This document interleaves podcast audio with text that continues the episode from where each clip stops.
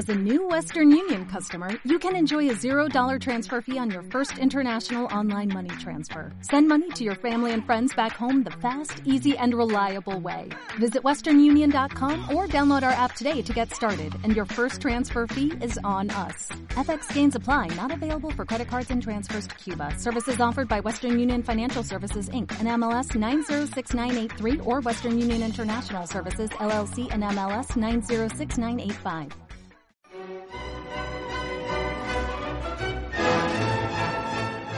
Café Viena.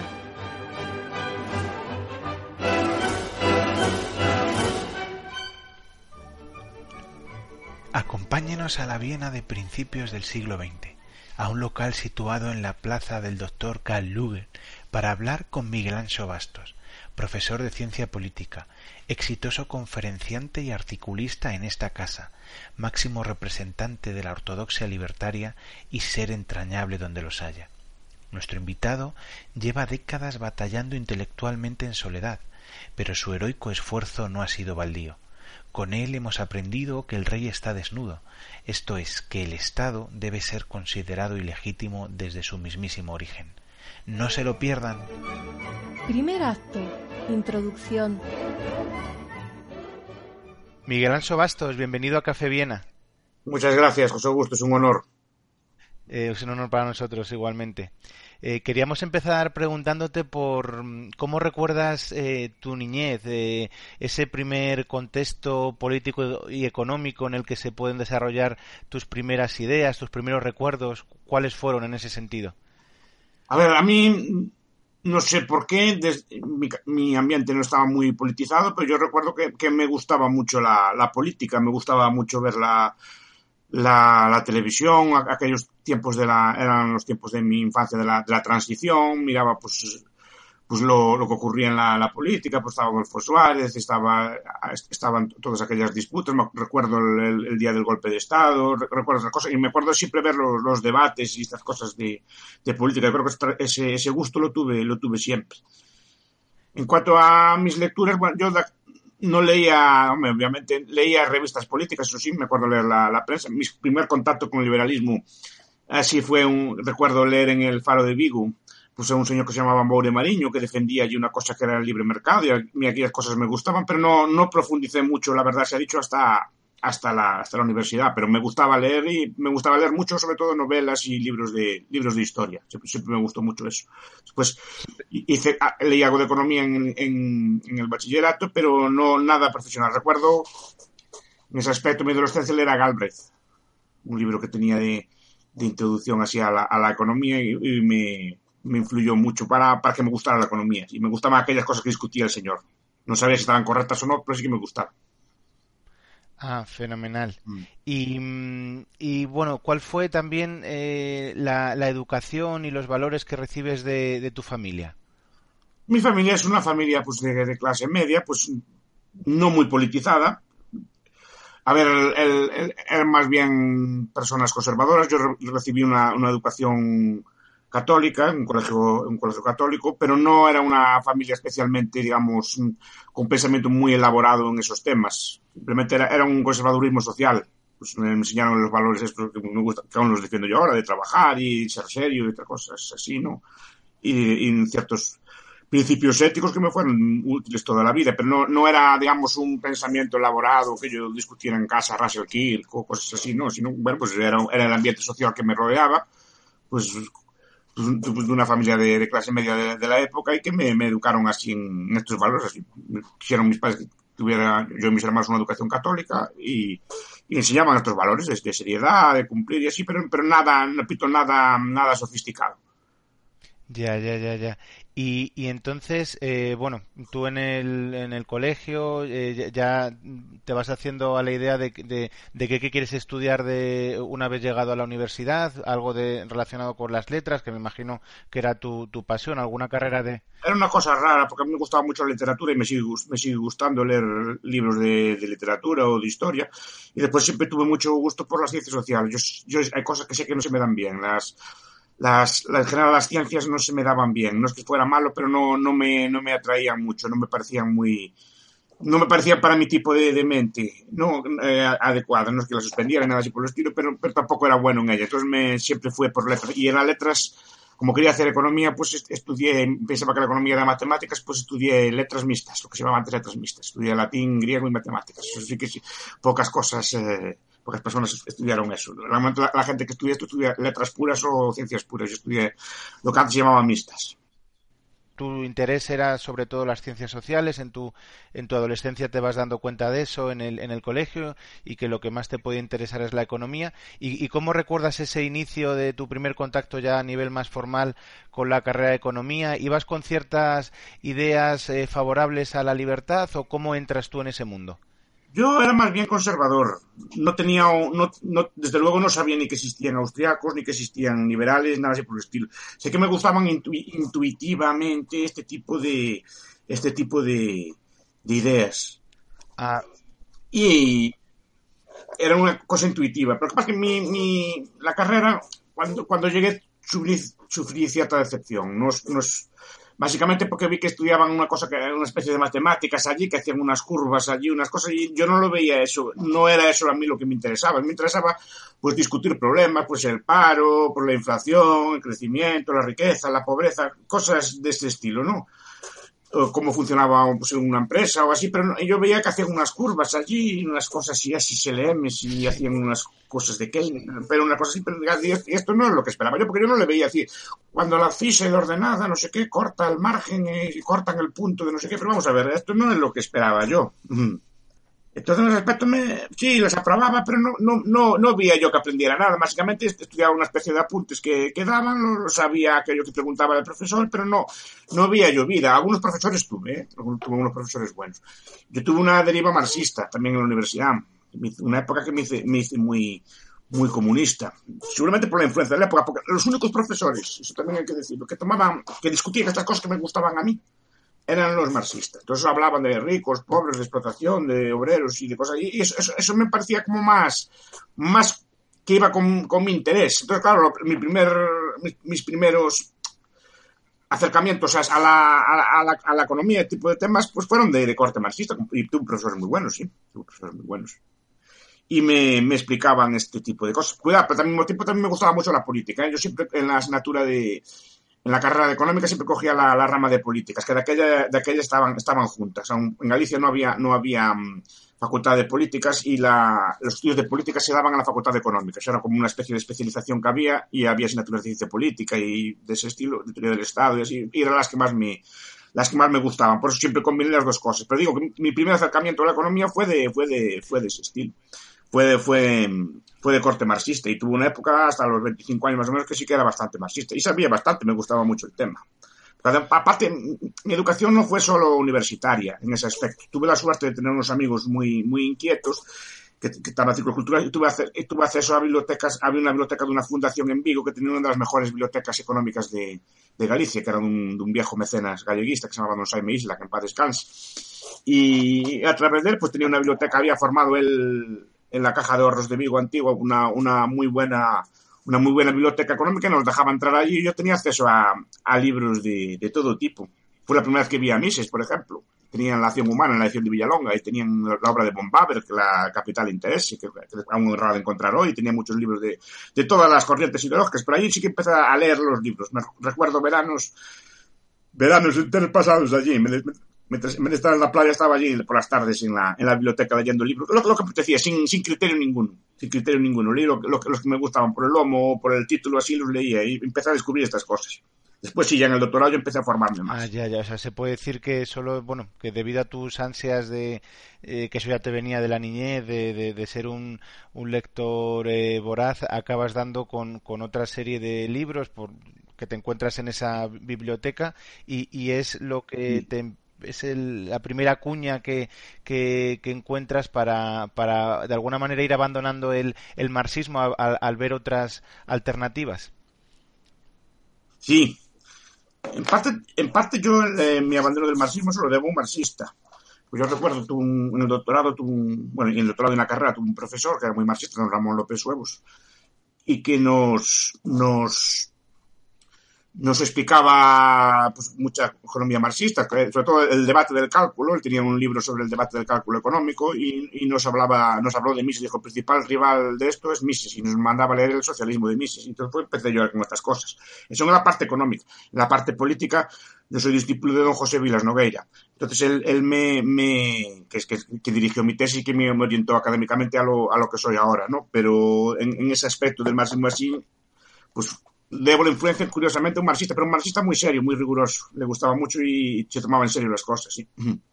Y yo leía Mises por él.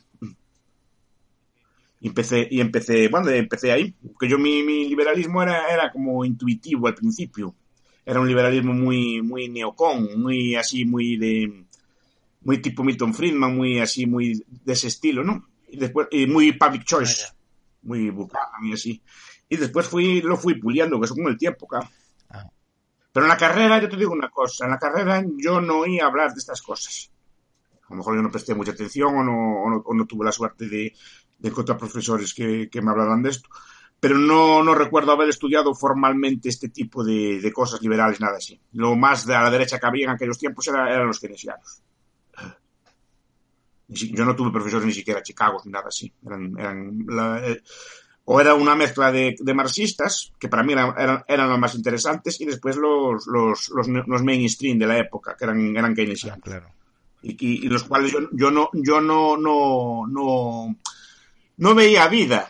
Solo veía gráficas y dibujos y, cosas así, pero no, no veía que, resolvieran problemas. El, el paro era, un cruce de unas curvas y una cosa así, ¿no? Entonces cuando yo vi a Henry Hadley por primera vez, o este tipo de cosas, vi como, lo abrí, eh, abrí como los ojos, vi, vi como una cosa que me impresionó muchísimo, que explicaran el paro y esa cosa de una forma distinta. Fue una, fue una cosa ecléctica. Yo, a diferencia de los austriacos modernos, los que sois o los liberales modernos, los liberales modernos sí que tienen acceso, bien sea por internet o bien porque ya hay profesores o porque hay institutos como el Juan de Mariano o el Juan de Lugo, así que ya, ya orientan a la, a la, a la gente y les dan, les dan como un plan de lecturas. Yo no, no tuve un plan de lecturas. O sea, fui picando de aquí y de allá y lo, lo fui descubriendo. Después sí que fui encontrándome con, con gente así como un, como vosotros o, aquí en Galicia con, mis discípulos que empezamos a discutir estos temas, pero no, no había una educación formal.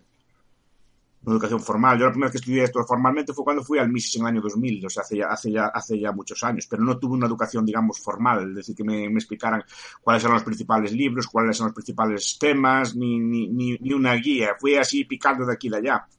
Claro, sí, sí, no, bueno, obviamente mucho más, más mérito que, como bien señalas, los jóvenes de, de, de ahora que tienen eh, la posibilidad de, de, de, poder estar mucho mejor encauzados en estas ideas, todo mucho más sistematizado, acceso a, a, a todas las obras ya, por Internet, pero también por institutos, por think tanks que, que, que de, mucha repercusión en este ámbito.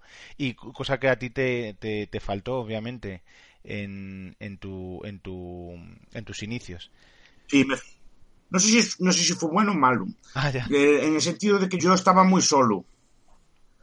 Solo académicamente, no, no vitalmente, ¿no? Pero, pero académicamente estaba muy solo. Lo, las ideas que yo defendía no había, no había yo nadie que las defendiera, no conocía a nadie por aquí que defendiera esto. Entonces yo era visto y aún sigo siendo, pero bueno, cada vez menos como un ser excéntrico. Claro. Que tenía unas ideas raras, así me, me, se, se dedicaba a este, este, explicaba este tipo de cosas y así y no, no, pero no, nadie defendía esto, o sea, no era, era una cosa, no tenía yo con quién hablar, o sea, con quién discutir estos temas o así, ahora sí que, sí que es posible.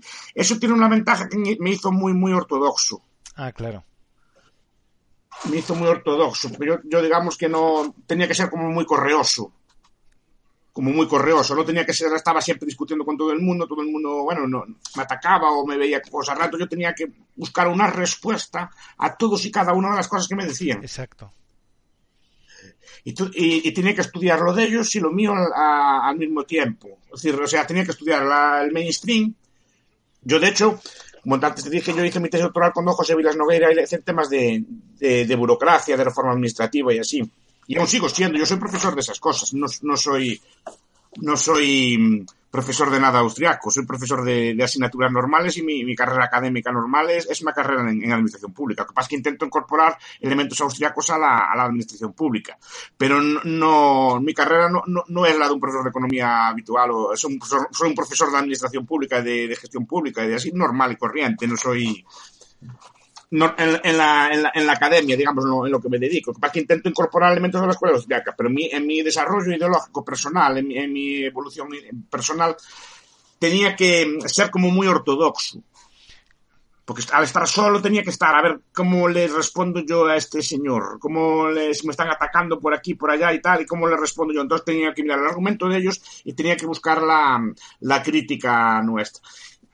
Al estar solo, tú no puedes, em, no puedes ceder en, ningún punto, sin, sin, sin coherencia, como decirlo. Yo por eso entiendo muy bien a Roba. Roba decía, vale, voy a ser ultra radical para no ser incoherente. Porque claro, el argumento típico, vale, sí, eh, está muy bien el mercado libre y tal, pero ¿por qué no defiendes el mercado libre también, por ejemplo, para la defensa o, para la justicia o para otro tipo de cosas? ¿no? Y yo, eso me, hacía cavilar, claro, porque, porque el Estado es bueno en unas cosas y no en las otras. Y yo me veía, me veía incoherente razonando, me hice muy, muy, muy ortodoxo y pues no, en nada.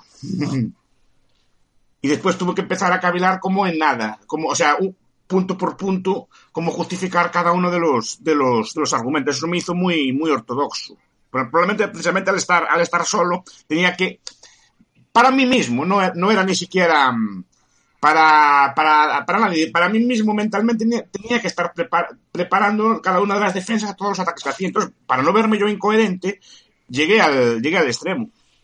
Entonces, por eso digo que no sé si es bueno o malo el tipo de educación que lleve yo. Claro, claro. En, alguna ocasión has señalado que, recuerda a, esos primeros cristianos que tenían que ser eh, muy celosos con la, con la ortodoxia.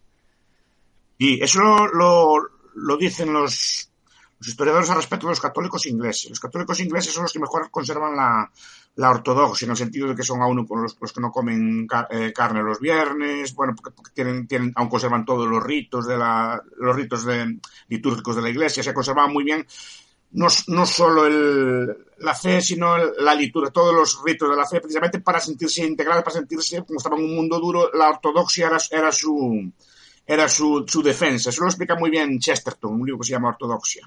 Y es, es, una forma de, de defenderse. Y supongo que a mí me pasó algo semejante. Al estar solo tienes, tienes que conservar muy bien la, los ritos, tienes que ser muy ortodoxo tienes que saber defender muy bien todos los puntos. No cabe el eclecticismo. Entonces, claro, mi, mi educación no es como la de un, como de una persona moderna, así como vosotros que estáis sujetos ya, ya, tenéis un ambiente liberal, entonces ya, estáis sujetos a más otros. No tenéis necesidad, al no estar, al no estar solo, no, no tenéis necesidad, de, digamos, de, de autoafirmaros, de, de, tener que defenderos, ¿no? Entonces no, esa rocosidad se, se pierde, como, como de los antiguos cristianos, claro, o de, de muchas, cualquier, cualquier idea que, que, tú defiendas en solitario. Tienes, tienes que tenerla muy, muy clara y claro, llegas, llegas al, al, al extremo, claro. Exacto. Segundo acto nudo. Migranso, pues eh, una vez analizada eh, tu, trayectoria y tu, evolución, vamos a pasar a hablar de, tu obra, de tus, de tus aportaciones. Em, en el doctorado, por ejemplo, eh, bueno, ya lo has comentado de alguna manera, pero inicias una línea de investigación que luego posteriormente has, has mantenido o, o, has sido luego por otros derroteros. Sí, no, a ver, yo mi tesis doctoral es sobre burocracia y, y, sobre reformas administrativas. Y en ese tema llevo trabajando toda, toda mi vida. Lo que pasa es que fui incorporando pues, elementos de, de la escuela austríaca al, al, estudio de la, de la, de la, administración pública. Por ejemplo, me interesa mucho, muchísimo el tema del cálculo económico. ¿no? En mí se tiene un libro que se llama Burocracia que, incide pues, en muchos problemas de, de, la gestión burocrática derivada del cálculo, de los incentivos, de una serie de elementos. Pues esos elementos los incorporo yo al estudio de la administración pública o al estudio de las reformas administrativas. O sea, incorporo al, al, cuando estudio, por ejemplo, la gestión pública, así explico los problemas, los problemas que tiene, claro, de que no. O sea, estudio el mismo tema, pero lo estudio desde un punto de vista, digamos, poco convencional en mi área y, distinto.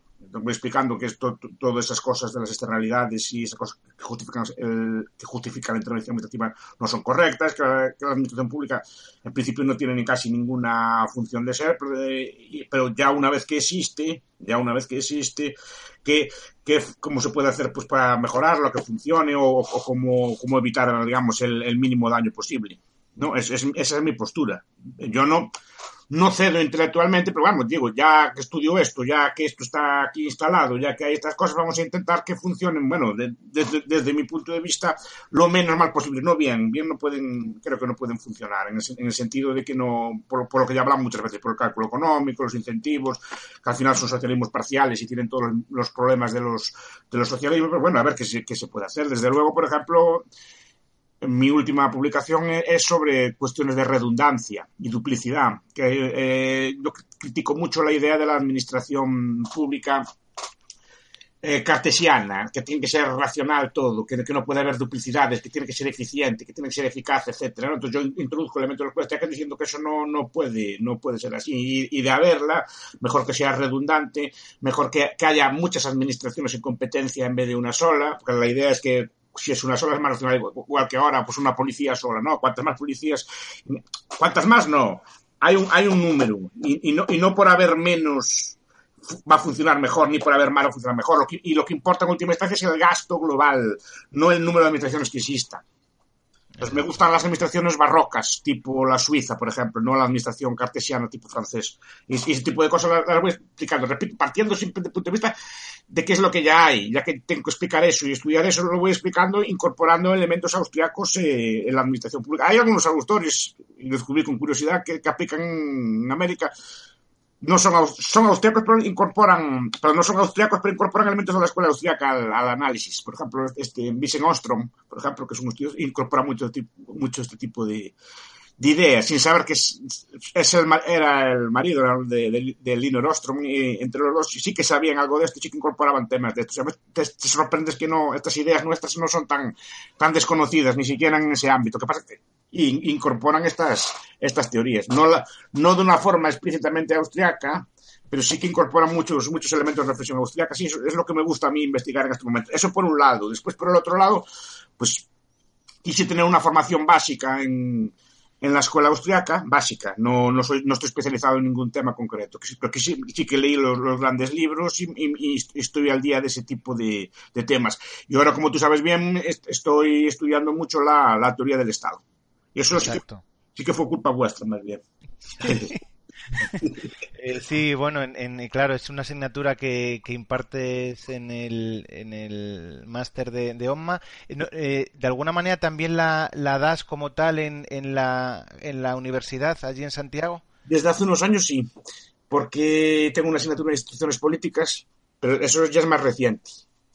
Cuando se marchó el profesor antiguo, pues quedó, quedó una vacante para dar una asignatura en, en la Facultad de Periodismo hace 10 años. Y la, bueno, me la asignaron a mí, que, que estoy muy contento porque allí sí que puedo explicar este tipo de, de cosas y de, debatir ya temas de, más no tan especializados, sino de política en general. Y como empecé claro. a estudiar, después me junté con vosotros y vosotros os, os, gustan ese tipo de temas y empecé a estudiar. Y la verdad es que es un tema, es un tema fascinante, todo, todo el Estado y todas sus funciones, todo ese tipo de temas. Y, ahí, desde luego Sí, sí, sí, a, a partir de, esa, de, de, esas clases en el, en el máster, luego en, en, el propio... Sí, de Mariana, Mariana también. Me preguntaban, cuando iba yo los veranos, siempre, siempre, preguntaban, me preguntaban temas de este estilo, de libertad, entonces claro, yo empecé a estudiarlo más, más en serio y, y, es uno de los temas que estudio ahora también, sobre todo el origen del Estado, el origen, de dónde viene. O sea, el origen del, se llama el Estado prístino. ¿no? De dónde viene el primer poder y después todo, como podría, lo mismo que, que cuando era joven, cómo puede ser todos y cada una de las cosas que presta el Estado si se pueden, por lo menos teóricamente, prestar de forma privada. Porque lo primero es eso. Independientemente que sean anarquistas o no sean anarquistas las personas, lo que tengo que hacer yo es pensar, creo que es, mi línea de investigación, pensar todas y cada una de las funciones del Estado cómo podrían ser prestadas de, forma no, coercitiva, bien sea por el mercado, bien sea por el sector, por el tercer sector que se llama así, ¿no? O por la, por la economía voluntaria. Y uno por una. Y todas las objeciones y, todos los. Y eso creo que no, no se había hecho nunca en, en profundidad, por lo menos en el, mundo hispano. No, no, conozco, no conozco yo reflexiones a este respecto, de todos y cada una de las cosas, por ejemplo, de la guerra, de, cómo, cómo sería la defensa de una sociedad no capitalista, qué, qué, tipo de... Eso no, no es raro, hay, hay literatura en Estados en América y así, pero no hay mucha, en nuestro ámbito no hay mucha gente que se dedica a estudiar este tipo de cosas. Entonces, en este aspecto es muy reconfortante. Pues sí, sin duda. ¿Y, tienes pensado en, un futuro poder de alguna manera esto eh, recopilarlo en una obra, en un manual universitario o en, algún libro de divulgación? Debería hacerlo. Yo lo que pasa es que tengo horror a escribir. me quedé, yo escribí dos libros, pero eh, no sé cómo decir, necesita una concentración inmensa. Por eso admiro mucho a los, que los hacen. Necesita una concentración inmensa en mucho tiempo y, y, ponerse a escribir. No es que no sea capaz, ya, ya lo hice, ¿no? Entonces sé que, sé que soy capaz. Pero me requiere tanto tiempo y yo, por desgracia para mí, soy muy disperso. Tengo demasiada curiosidad. No soy capaz de centrarme en un tema. Entonces estoy estudiando un tema y empiezo a picar en otros y así y, me, me, despisto. Necesito, eh, hay disciplina. Necesito, por ejemplo, la disciplina que tenía en la en la tesis. Puede parecer extraño, pero claro, eh, mi, difunto maestro me mandaba a hacer las cosas. Mm. Yo no tenía mucho respeto. Entonces yo hacía las cosas por, por, temor, casi, ¿no? A lo mejor es, una cosa un poco un poco extraña, pero si, no tengo yo presión, igual que los artículos que escribo, los escribo porque tengo una presión de que tengo que entregarlos un día, si no, los iba dejando y no los haría. los, yo me, me, conozco. Y no es que no sea capaz, es que le tengo horror como a, como a escribir primero por, baja autoestima. Yo soy un ser de muy baja autoestima. O sea, no pienso que no aporto nada, que no sé nada, que eso es lo que digo yo ya lo sabe todo el mundo. O sea, no, no, no, no me considero así en mucho. Entonces digo, ¿para qué voy a escribir total esto ya lo sabe todo el mundo? ¿Para qué voy a perder el tiempo? Ya seguramente ya lo dijo, ya lo dijo ya mucha gente antes y no, yo no hago más que repetirme. Entonces no, lo voy, lo voy dejando. Y, después también, vitalmente a mí me gusta más aprender que, que, que escribir me gusta, eh, tengo más curiosidad intelectual por estar aprendiendo cosas para mí que, bueno, que, que escribiendo. Porque digo, repito, no, no pienso que aporte nada, ni que, ni que diga nada, ni nada así. Eso es, no es falsa modestia, soy yo así. Los que me conocen ya saben que soy así.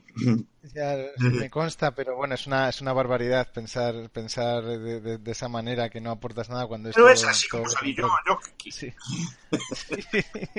sí, sí, sí. y bueno, y, no es falsa modestia. Lo sé, lo sé, lo sé, lo sé, lo sé. Mm. ¿Y cómo es ese eh, día a día en, en, en, la universidad enseñando este tipo de cosas que van tan contracorriente?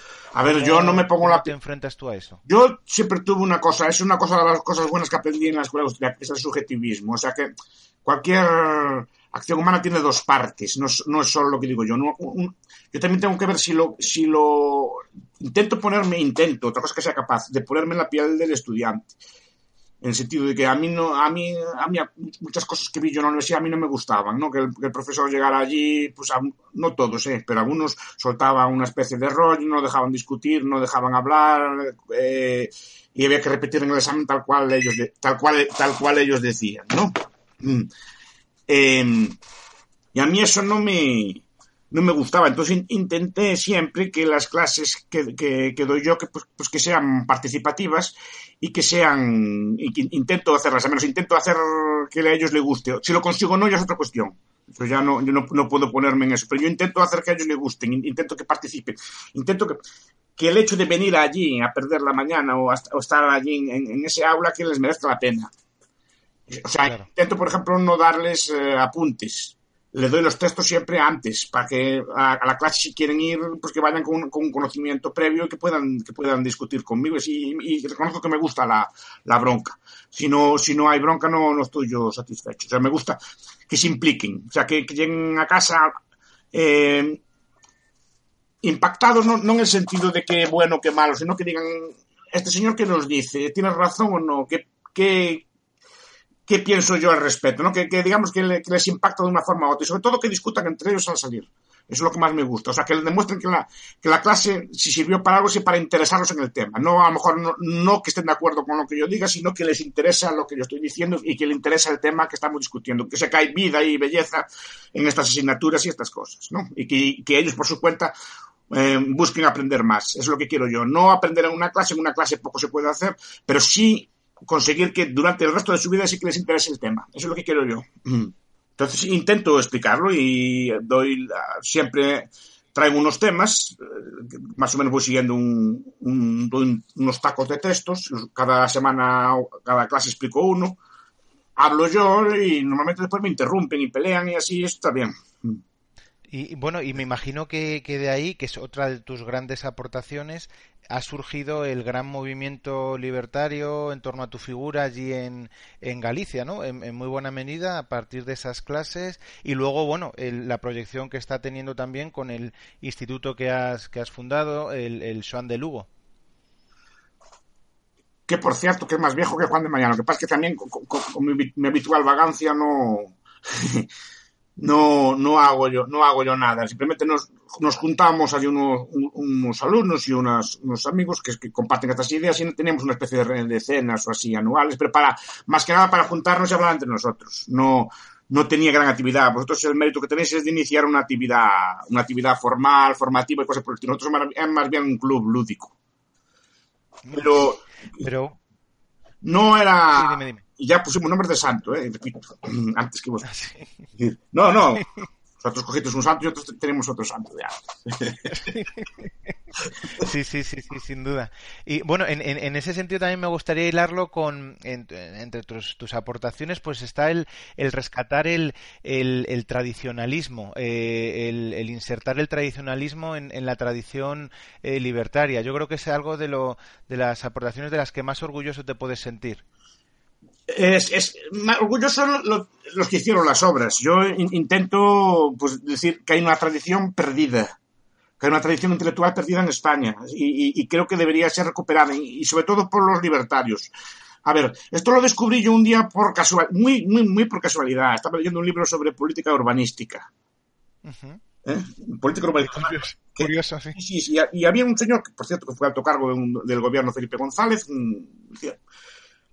dijo allí una cosa, la verdadera tradición liberal, libertaria de España o era, son los carlistas, ¿cómo? Dije yo, sí, no son los liberales. Lo ponía allí, pero, pero como a pie de página, no, no le daba más importancia, ¿no? Fue una casualidad, o sea, y esto que es como que los liberales carlistas, yo los tenía siempre, siempre los, los tenía, bueno, por unos carcas, es una gente así que defendía así, cosas así.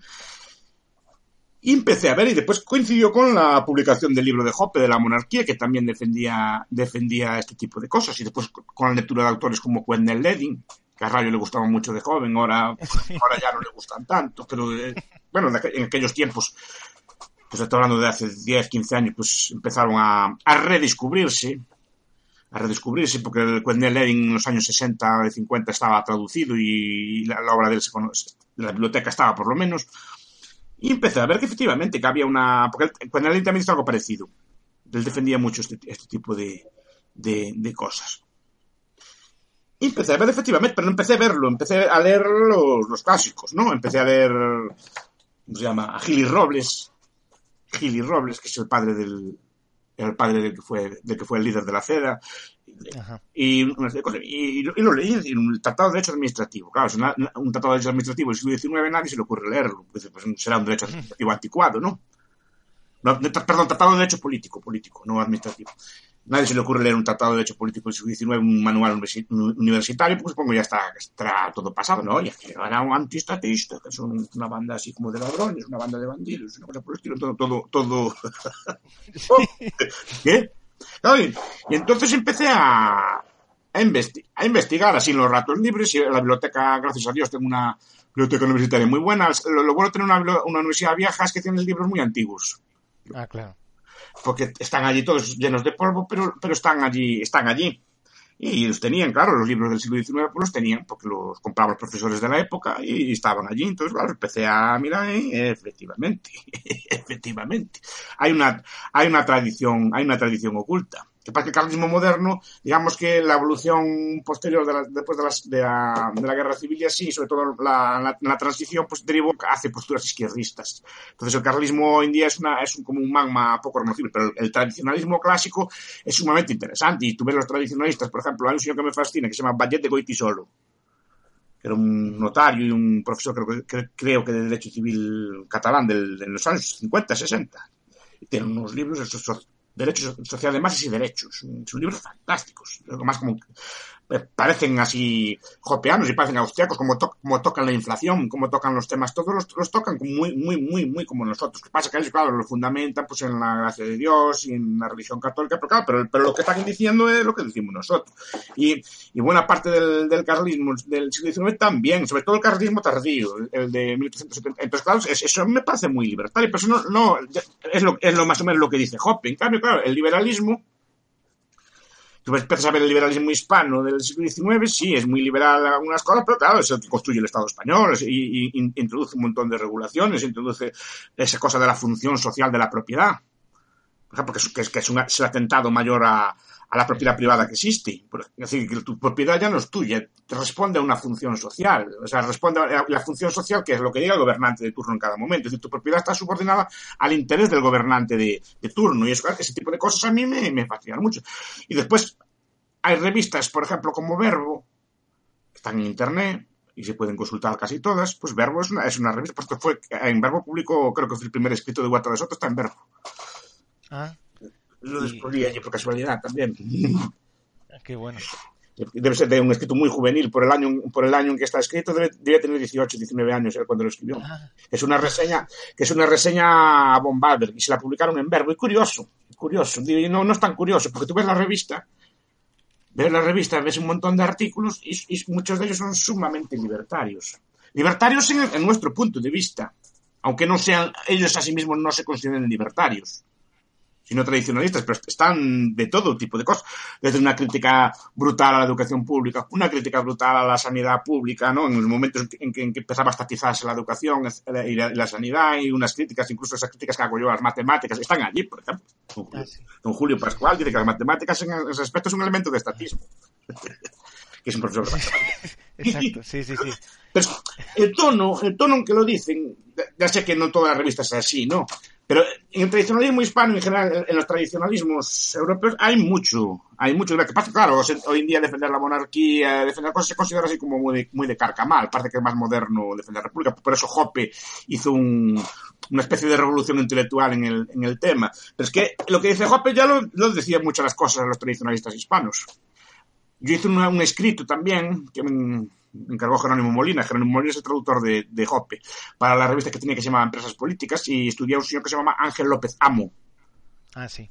Que fue el preceptor del rey Juan Carlos. Y también era un. Eh, y, puso un y, le titulé un, un preceptor de Hoppe en la España de los 50. Y efectivamente. Y Jerónimo Molina no me creía, al final me dio la, me dio la razón.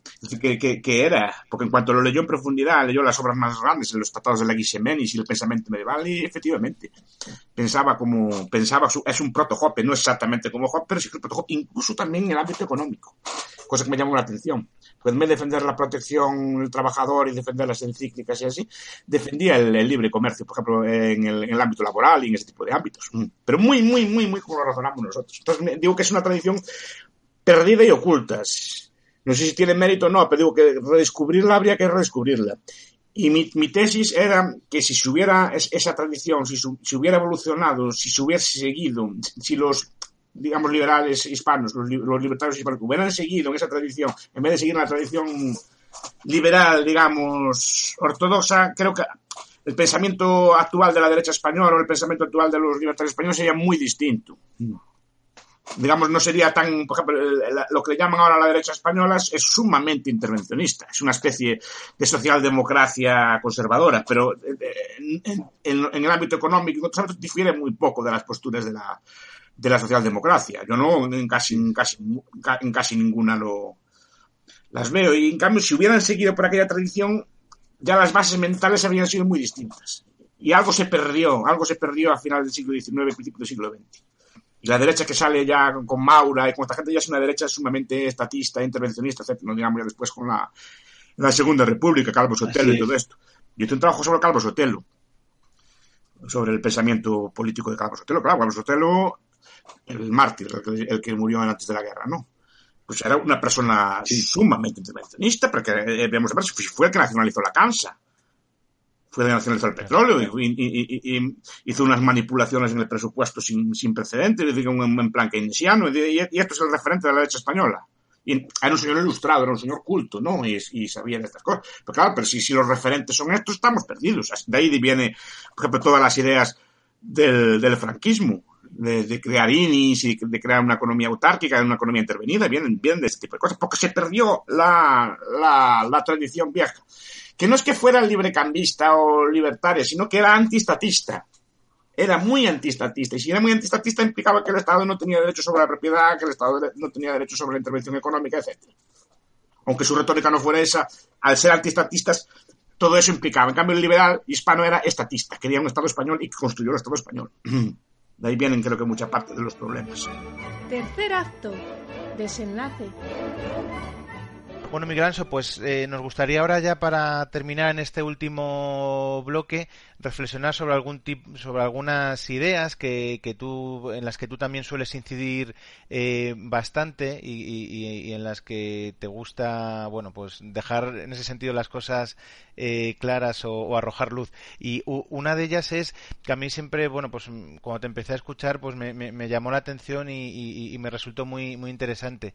Y ese, esa contradicción que hay en España que yo creo que es una peculiaridad, que es que el, el nacionalismo es de izquierdas y la derecha es eh, centralista. Eso es algo que, que, choca bastante eh, con, con, las ideas que tú sueles defender.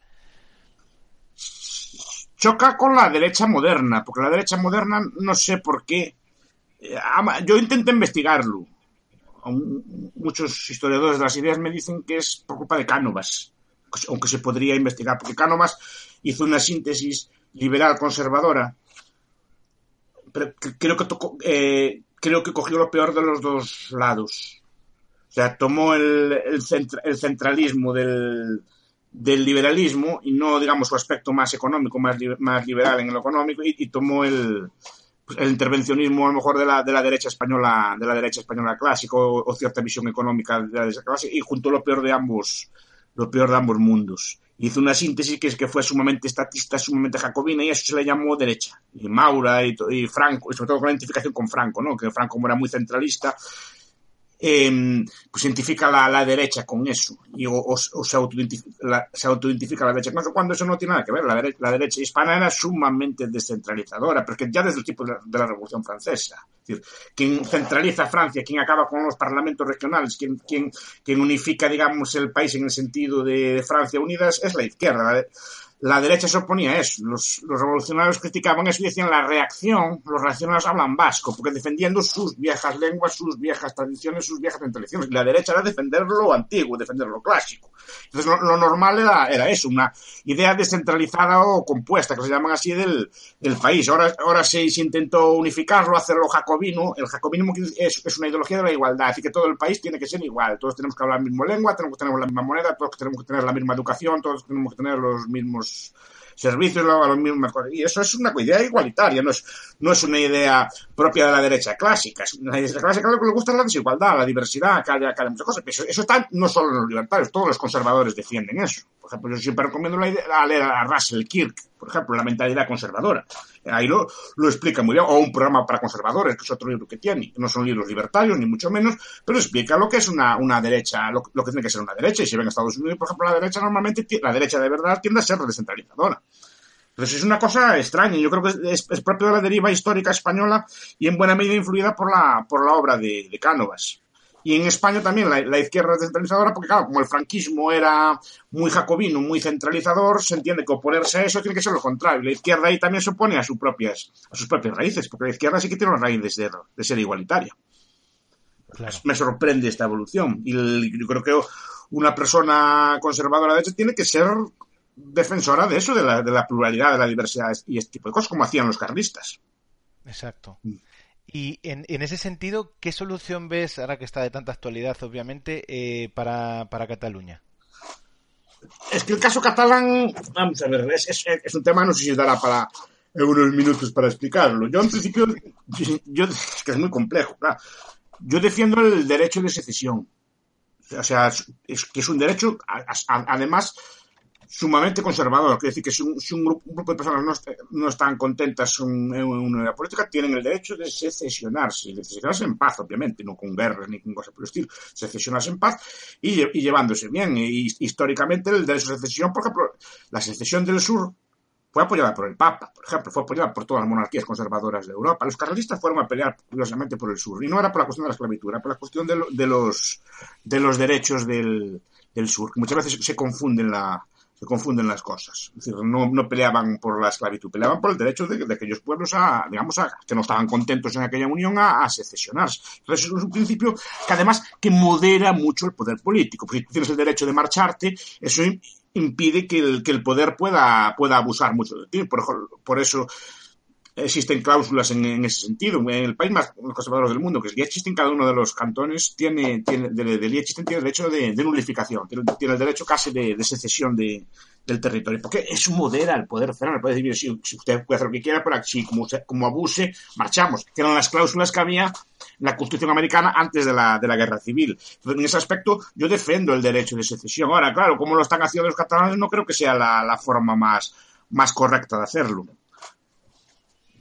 Además, no, creo, no creo yo que. No, yo, será por mi punto de vista, no sé por qué unas personas que quieren marchar tienes que tenerlas tú allí contigo. A mí ya. Sí. Será, será, porque soy muy liberal. Bueno, si mi novia no quiere andar conmigo, bueno, pues que se marche y se marche en paz, ¿no? Que le voy a hacer la vida imposible. Pues si quiera marchar, quedamos como amigos y ya está. Exacto. Porque vas a tener que perseguirlo, no sé qué, que no se marche, que no se vaya. Sé que la, la, analogía no es correcta, no es exactamente lo mismo, pero sí que algo de eso hay también. Si es un grupo de personas que quieren marcharse, deben tener el, el derecho a marcharse, asumiendo los costes. Porque aquí es donde veo yo que falla el, falla el sistema. Si tú, una persona, yo quiero marcharme de casa de mis padres, yo tengo que asumir unos costes. Gano en autonomía, gano en libertad, pero tengo que pagarme yo el piso, tengo que pagarme un montón de, de cosas a mayores. Tengo que asumir unos costes. Lo que pasa es que aquí veo yo que quieren marchar, pero que no quieren asumir los costes. Quieren, quieren tener una serie de, de, de, hacer una serie de cosas que no saben que no van a poder cumplir. Y eso es lo que veo yo, que no, no hay ganas de asumir costes. Es decir, un, pueblo y, yo no creo en los colectivos, porque después también obviamente creo que si dentro de Cataluña hay, hay, colectivos que se quieren secesionar de Cataluña, también tienen el derecho de hacerlo.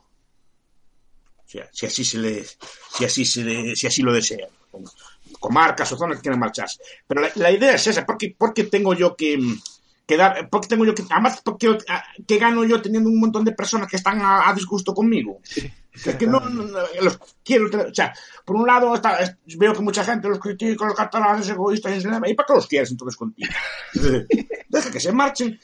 No hay, no hay un gran problema económico, parece que los quieres tener dentro, parece que pierdes algo tú. Y eso se debe al concepto geográfico del Estado. Sí. Que nuestra visión del Estado es territorial no de personas, porque la gente dice, no, pues que se marchen, cojan un barco, como yo muchas veces yo, cojan un, marcho, un barco que se marchen para una isla, una cosa por el estilo. Y no le importaría a la gente que marcharan a los catalanes, lo que le importa es perder el territorio de Cataluña. En España, en la crisis, no sé, centenares de miles de personas marcharon por, por cuestiones económicas, ¿no? Que equivalen a la población de una comunidad autónoma. Si marchara la comunidad autónoma del territorio, la gente se enfadaría. Si marcha la población de la comunidad autónoma, no. Y eso, eso es, lo, es lo que. Y eso es debido a la, a la educación, ya hablábamos muchas veces de esto. Entonces parece que se marcha de allí, que se separa, que se rompe. No, señor, el Cataluña va a estar en el mismo sitio que está. El mapa, ¿no? El famoso mapa. Claro, es el mapa, el mapa mental que se nos rompe algo en la cabeza. Que parece que se separa allí, que se rompe algo y no se rompe nada. Simplemente va, a estar en el mismo sitio y si te llevas bien con ellos y hay relaciones de paz, puedes ir comp comprando y vendiendo y comerciando con, con ellos en, en paz y, y, tienes una novia y un amigo allí puedes ir a visitarlo igual, igual que yo pudiera, tengo amigos en Portugal y voy a verlos sin, sin problema. Es decir, no, no, no veo yo el problema y compro y vendo con ellos y, y, y podría ser así perfectamente, simplemente no estaría sometidos a la cosa. Lo que pasa es que ellos lo que veo yo es que, también, fruto, esto, fruto de la cultura de la, de la época, no, no, están dispuestos a asumir sacrificios. Cualquier pueblo, y eso lo enseña la historia, cualquier pueblo que quiere independizarse acaba siendo independiente. Te guste o no te guste, te parezca bien o te parezca mal, acaban siendo independientes porque están todo el día. Lo que pasa es que ellos no quieren asumiendo las consecuencias de, de, esa, de esa independencia. Y después cuando se depende, bueno, pues tendrías que salirte del euro, probablemente tu gasto, tu gasto social no podría ser el mismo, no, no, tendrías determinados avales eh, a tu deuda pública, etcétera. Y eso, claro, no parece que es, lo quieren todo y no quieren nada. Pues cuando uno se independiza vive peor, al principio por lo menos, es así. Claro. Es así, ¿no? pero no pasa nada. Pero lo que veo es que no hay espíritu como de sacrificio, que no, que no se lo toman en serio. Parece que si le pones unas multas ya se asustan. No, que una persona que quiere, un pueblo que quiere separarse, pues tal puede asumir unos costes, incluso la prisión o una cosa por el estilo, no, pero no, parece que si le quitan una multa, pues, clase de independencia es esta. Digo, yo no, no veo yo voluntad real de, de independencia. Y, ni entre ellos, porque en cuanto a amenazas con multas o con expropiaciones, ya, ya se retiran, retiraron muchos consejeros, ya, eso está diciendo que no confías en ti mismo, no confías que vayas a independiente, pues si va independiente nadie te va a expropiar nada, ¿no? Claro. Entonces ya está diciendo, no, que ya vamos a perder, están dando por sentido. Y lo que temen es la inhabilitación, o sea, que la inhabilitación para cargos futuros, que más te da la inhabilitación para cargos futuros si ya vas independiente. No.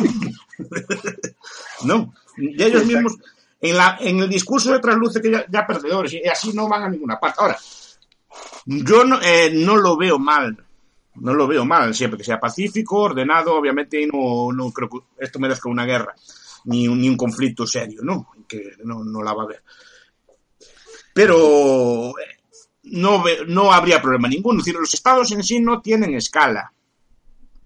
No hay una escala de un Estado que digas tú que es correcto, un tamaño de unidad política correcto. Es decir, pues si es más correcto Irlanda que Alemania, pues no lo sé, no lo hay, no hay una corrección. Yo veo que los irlandeses pues tienen, tienen para tabaco y tienen para tomar cerveza en los bares y los alemanes también no veo yo que les falte nada al irlandés por, por no estar en Alemania o no estar en China, que es más grande aún. No, es decir, no veo yo que les falte de nada en las tiendas.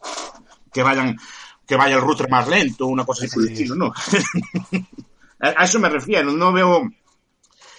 Y además me considero que la pluralidad de estados acostumbra a ser buena, porque la, escala, aunque no es determinante, sí que tiene determinadas consecuencias. Los estados cuando se hacen más grandes de tamaño se meten en gastos que cuando son pequeños no tienen. Por ejemplo, un estadito pequeño normalmente no tiende a querer tener portaaviones ni cosas por el estilo. Pero en cambio, los estados ya cuando alcanzan una dimisión quieren tener su portaaviones, quieren tener fuerzas de proyección, quieren tener todo tipo de, quieren tener presencia en muchas embajadas y muchas cosas culturales. Y entonces se meten en cosas que no, que no, que un estado pequeño no se mete porque es más, porque sabe que es más costoso y que es más gravoso. Igual que un ayuntamiento grande tiene Palacio de la Ópera y los pequeños no tienen Palacio de la Ópera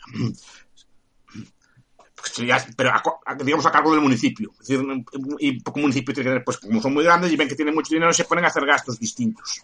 Entonces la, escala, además que un estado pequeño tiende a ser más, tiende a ser, no tiene por qué serlo, tiende, tiende a ser más, más, más librecambista, tiende a ser, pues más a abrir otras fronteras, tiende a ser menos proteccionista y tiende a ser menos, menos regulador, porque las regulaciones se ven mucho más directamente que en un estado más grande. Claro. Además que, dime, las empresas parece que está bien la competencia, no sé por qué tiene de malo la competencia entre estados, no, no, no tiene nada de malo. Hay un sitio que se llama Leopold Core, que a mí me gusta mucho, The Breakdown of Nations, o El Superdesarrollo, que es un libro que también absolutamente olvidado, que habla, mucho de estas cosas, habla mucho de las constelaciones de estados, como buena parte de la cultura mundial se debe a constelaciones de estados pequeñitos. Por ejemplo, las polis griegas, que eran 100 polis griegas, las las ciudades-estado del, del, Renacimiento italiano, por ejemplo, incluso que se sabe, tienen mucha peor fama, las taifas. Ah, ya. Entonces, que, pues... fueron una etapa de prosperidad, eh, los 80 o 100 años que duraron muy grande, muy grande, y, nunca se reivindica, se consideran como una cosa despreciable. Pues toda la belleza de muchas ciudades andaluzas se debe a las taifas se debe que tenían sus príncipes, sus poetas y cosas por el estilo, y hicieron ciudades hermosísimas y hicieron, hicieron elaboraron una, una cultura muy grande. Hay una novela del Cuento de Alcántara, de Frank Baer, que habla, es la novela de las taifas, que habla, mucho de, ellas, y, habla bastante bien, por cierto. Mm. Ya, ya, me, me, puedo imaginar. Y bueno, para tampoco te queremos robar más tiempo, Miguel Anso, pero sí una última eh, reflexión sobre otra idea tuya que has popularizado mucho, que es el, no ver con tan buenos ojos como se suele ver desde el liberalismo, así en general, el papel de, Estados Unidos eh, como garante de, de, Occidente y salvaguarda de las, de las libertades mundiales. Tú tienes una visión distinta en ese sentido. No, yo no soy antiamericano. Yo soy antiimperialista y, venga de donde venga. Y lo que pasa es que el, imperio actual, eh, el, principal actor imperial es Estados Unidos y su, lógica de actuación es imperial, en, mi modesta opinión. Entonces, claro, critico esa forma de actuar por las, por las consecuencias que tiene, porque se ejercen el poder de una, de una forma en unos aspectos no a nosotros, pero en unas zonas sí que sí que puede ser brutal, pues un actúa como un imperio, simplemente aplica su ley allí, donde, lo entiende donde lo entiende pertinente. Pero eso no quiere decir que sea, que sea antiamericano. Los americanos, eh, es una, a diferencia que es un gran referente cultural y es, es, un ejemplo en, muchos aspectos. Pero claro, como cualquier, como cualquier otro imperio, actúan, actúan de una forma de, despiadada, ejercen el poder de una forma simétrica en su país y, en el exterior. En el exterior no les importa cambiar regímenes, matar, eh, matar decenas de miles de personas por, pues, por algún tipo de, interés político o económico. Pero eso no, no es mío, es, una, es la tradición. Yo hice un artículo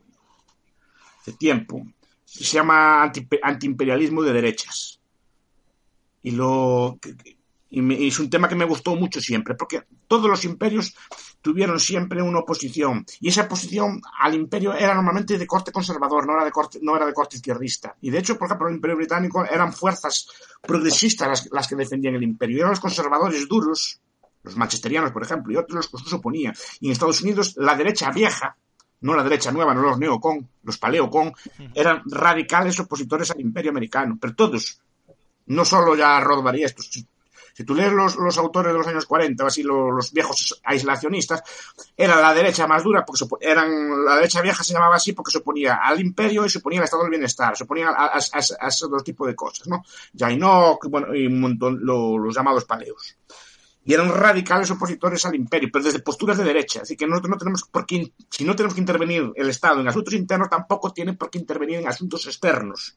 Es, es, es la misma, porque algunos liberales, pienso yo, que piensan que el Estado es muy malo que intervenga el precio de la patata o el precio del tomate y lo entienden muy bien, pero en cambio un nation building, construir un Estado nuevo sí que lo pueden hacer. Pues no lo puedes hacer. Si no puedes ya controlar el precio de la patata, que tienes un montón de disfunciones, hacer un Estado nuevo o cambiar regímenes, lo que sea en otros países es aún más complicado. Y eso muchos austríacos modernos no se dan cuenta. Rothbard lo vio, pero por ejemplo Chris Coyne o Peter Leeson, otros lo tienen muy claro. En general todos los libertarios de derecha americanos lo tienen muy claro todos. Pero tuvieron siempre claro que en España la hubo una oposición también al imperio. Y no venía de la izquierda o de la, época, no había, no, estos conceptos no existían en la época, sino que venía de sectores conservadores. Y los ingleses y, y en los romanos si nos ponemos a estudiar las leyes fetiales, que eran leyes que el Estado no debía, no debía intervenir en la guerra, intervino eran leyes sumamente conservadoras, pues rotas por gente moderna del Partido Popular, como eran, como era Julio César,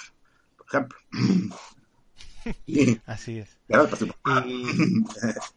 No era, no era del, de los patricios, era, era, era, un popular, si no, recuerdo, si no recuerdo mal. Estoy en una conversación, espero no, no meter fallos, pero creo que era así. Pero, normalmente el imperio viene de fuerzas progresistas que quieren extender pues el modelo de vida de la metrópoli al resto del mundo. Entonces, si antes se, se expandía la civilización entre los romanos, ahora se expande la democracia y se vende como una idea como una idea. Sí, históricamente, ahora no, ahora no tanto, pero históricamente los, los, los, gobernantes demócratas, las izquierdas americanas, eran más intervencionistas que las, las derechas.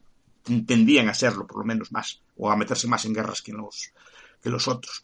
Y eso es una cosa que no, que no es que sea antiamericano, lo que soy es, es antiimperio, también estaba en contra del imperio español y en contra del imperio inglés y en, contra, del imperio romano. O sea, decir, no, no, no es por, es, es, es, es por la cuestión de la economía del imperialismo. Otra cosa que me interesa a mí mucho. Es un tema que ya se estudia marginalmente, ¿no? Es decir, si los imperios compensan o no, ya aparte que son para mí radicalmente injustos, si económicamente mejoran o no, porque hay una idea de que el imperio hace rica a la metrópoli, yo creo que no. No sé si tengo que explicarlo, pero creo, que no. desde Schumpeter, que lo explicó muy bien, a, a otros lo apuntaron. Estos yo no, y sobre todo no es que critique a Estados Unidos, critico a Estados Unidos intervenga, porque no tiene la capacidad de intervención. Igual que no tiene la capacidad de intervención, es decir, por decreto, desarrollar un país, vamos a desarrollar América haciendo una serie de políticas de planificación y eso no puede funcionar. Tampoco puede funcionar para el exterior.